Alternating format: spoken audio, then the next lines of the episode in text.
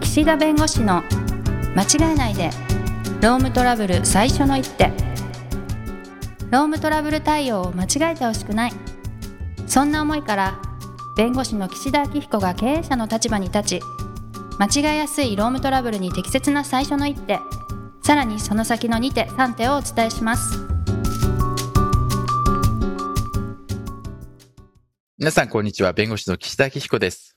こんにちはナビゲーターのとちおえみですあの、弁護士の仕事をしてるとですね、まあなんはかこう、繁忙期、換算期あるんですかと聞かれるんですけど、うんまあこれ業種によりますよね。業種というのは、その専門の分野に。はいはいはいはいで、私たちのように、その会社側の労働事件をやってると、まああの、忙しい時期としては、このね、3月、4月、7月、移動とかってことですか12月、あ、そうそうそう、移動の問題とかね、はいはいあると思うのですが、3月、7月、12月、まあ、厳密に言うとそのちょっと前から忙しいんですけど、うーんなんででこすれかこれなんでかというとですね、団体交渉といって労働組合さんとの交渉が盛んになる時期なんでうす。ーんで、はい私は会社側で、えー仕事してますから、この労働組合さんとの問題、交渉とかに会社側の代理人として一緒にこう出ていくわけですけど、はいこの3月、4月、7月、12月って、何の交渉だと思いますとちおさん、パッと、パッとこあボーナスはう。おおそうね、そうね、そうね。は7い月、12月。 7大月はちょっ体、と遅いですかそう。いや、まあでも大体そうですね。6月、7月。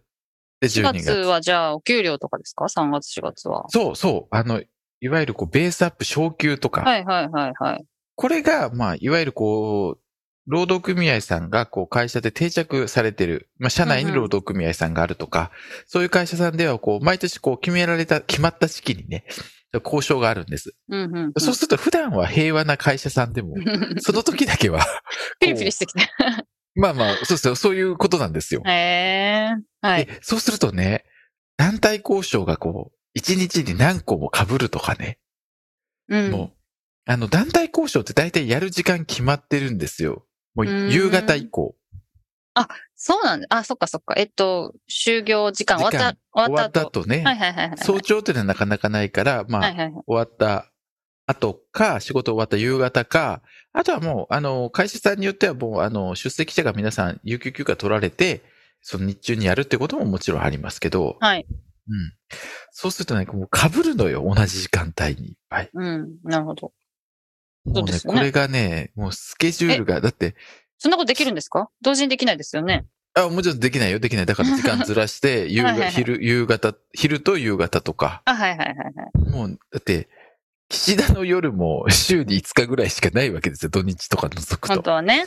夜うん1、夜2とかなければね。ないか。ら。はいはだい。からね、結構大変なんです。はいはいはい。特に今年はいろいろとこう、物価の上昇とか、そそういったこともあって、あと、まあ、いろいろ大企業さんもかなり賃上げですね。この4はい月、3月、4月かなのおベースアップのところ、すごくこう、まあ、あの、満額回答というかね。まあやっぱりこれからこういう時代なんで、やっぱりこう優秀な人材というか、こう従業員の方にこう、より気持ちよく働いてもらうためにということで結構頑張ったんですね。うーん。はい。で、それできる会社さんはいいですけど、できない会社さんもいっぱいあるわけですよ。はい。だからね、こう、団体交渉とかでしてても、いや、他の会社はとか、なんか一、どこどこ会社さんはとかって結構皆さんおっしゃるわけ。うんうん。上げてるのに、みたいな。うんうん。で、その交渉が結構、まあ、大変だったですね、今年は、特に。うーん。うん。もう今全然落ち着いてるわけですかそうですね、あうの、ん一段落して、あの、はいもうね、その、結局、3月、4月、まあ、もうちょっと前かな。にまあ、2月下旬、3月、4月ぐらいで、わーって、もう、こう、交渉するわけですよ。はい。で、ちょうどこう、5月、6月ぐらいでホッとしようと思ったら、夏のボーナスですよ。うんうんうんう ん。うん、だからね、もう休まる暇がないよね。まあそうですよね。うん。で、今までだったら、あー経営厳しいからそんな昇給とかベースアップとか無理ですよねって形で、はなんかい。こう、そんなに大ごとにならなかった会社さんでも結構こう、頻繁にちゃんと団体交渉やるみたいな感じで。えー、うん。 まあ結構そう大変でしたっていう話なんですけど。 お疲れ様でした。うん。で、まあはい。なんなんでこの話をしたかというと、はいまあ、最終的にですね、いろんなことを交渉ごとが決裂した場合に、あの、労働組合さんの方ってストライキっていうものを、うん。まあ、することがあるわけです。うん。で、あの、ストライキっていうのは、まあなんかね、都庁さんも大体イメージ湧きます、ストライキって。いや、子供の頃は電車止まりましたよね、よく、ストライキで。えいや、あ、北さんまだ生まれてなかった かなあのー、国鉄とかが多分。国。鉄、え、国鉄かなうん。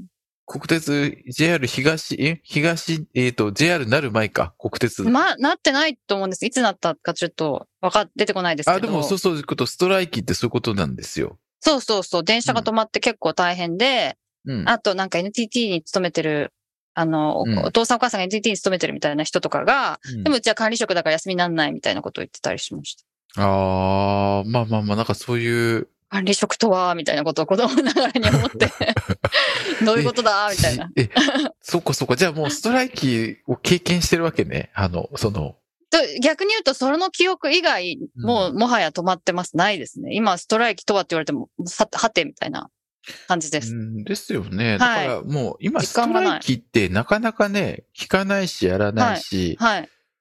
私もね、クライアントさんでストライキになったって多分ね、どうかな ?2 件か3件ぐらいかな。えー、結構大きいとこですかやっぱり。え、いや、それはね、あまり関係ないの。関係ないんだ別に大大きいか大きくないかよりは。えー全然、その関連知識が皆無ですね。はい。うん。で、だから、僕ら、この、企業側でやってる弁護士も、多分ベテランの先生は昔、 そのね、いろんな闘争があった時代だかよくあった時はいら、その、ストライキってあったと思うんだけど、うんうん。まあ、今の多分ね、昨日若い弁護士はストライキをしたこともないし、要するに労働者側でそのストライキを準備するっていうのも、あまり経験がないだろうし、うん。あの、会社側で対応する方も、ストライキはあまり経験してない弁弁護士は増えてるかなっていうはい。気はして、はいでまあ、まあそういう意味ではね、ストライキっていうものが、まああり得ると。はい。で、この間ね、あの、少し前だけど、その、競馬の世界でも、あの、いわゆる JRA のその、競馬の厩務員さん、いわゆるこう、しスタッフの人ですね、馬をお世話する方々もやっぱりストライキをされたんです。えうんー。はい。で、まあニュースにもなってたりし。なっててたかも、なってたかも。はい。うん。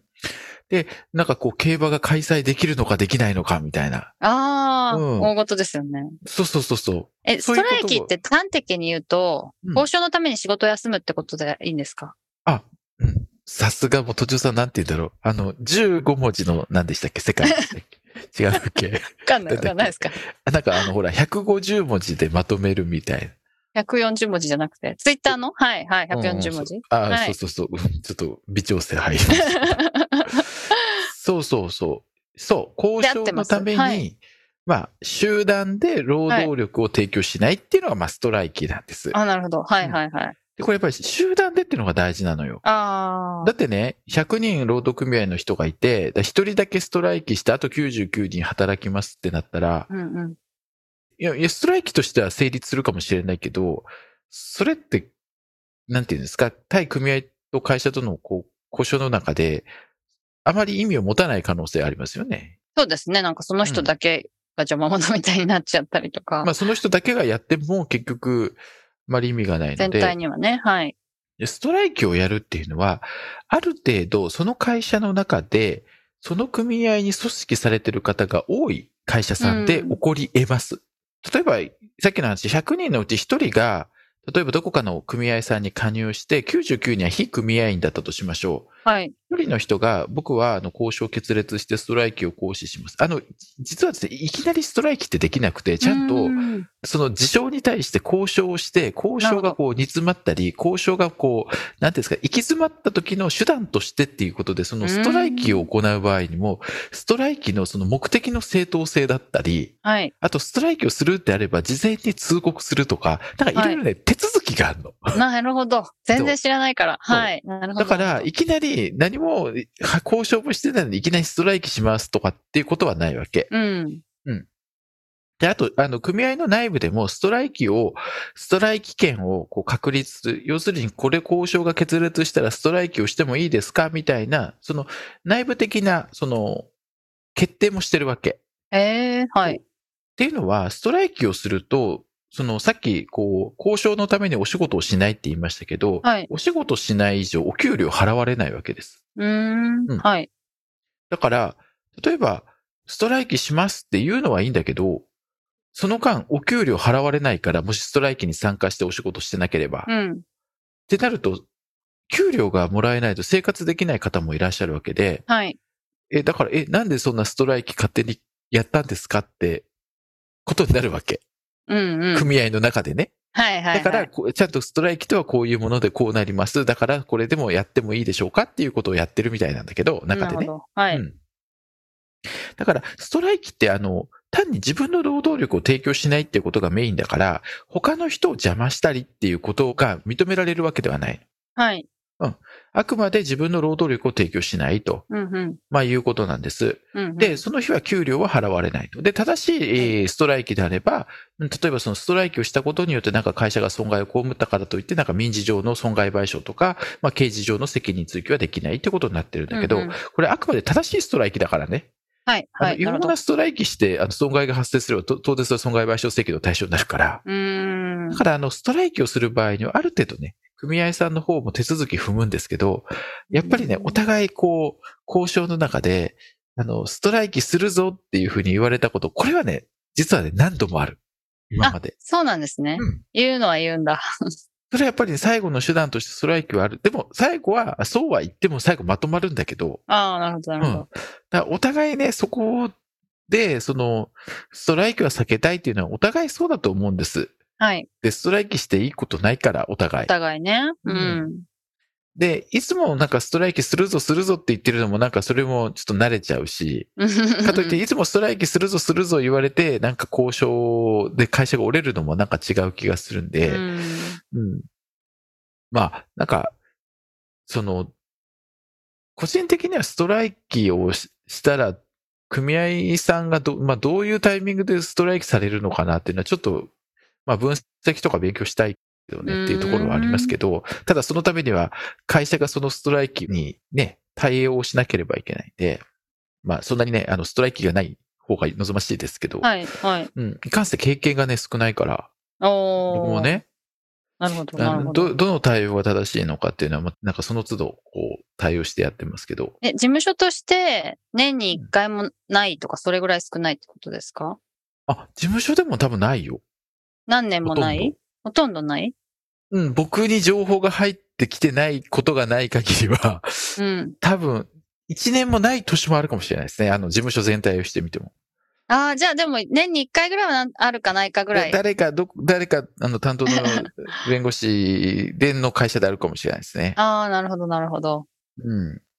だからたまにやっぱりストライキをね、するときに、あの、はいまあ、いわゆる、まあ、部分ストというか、指名ストというか、要するに全員じゃなくて、はい。一部の人だけみたいなのもありまうす。ーん。うん。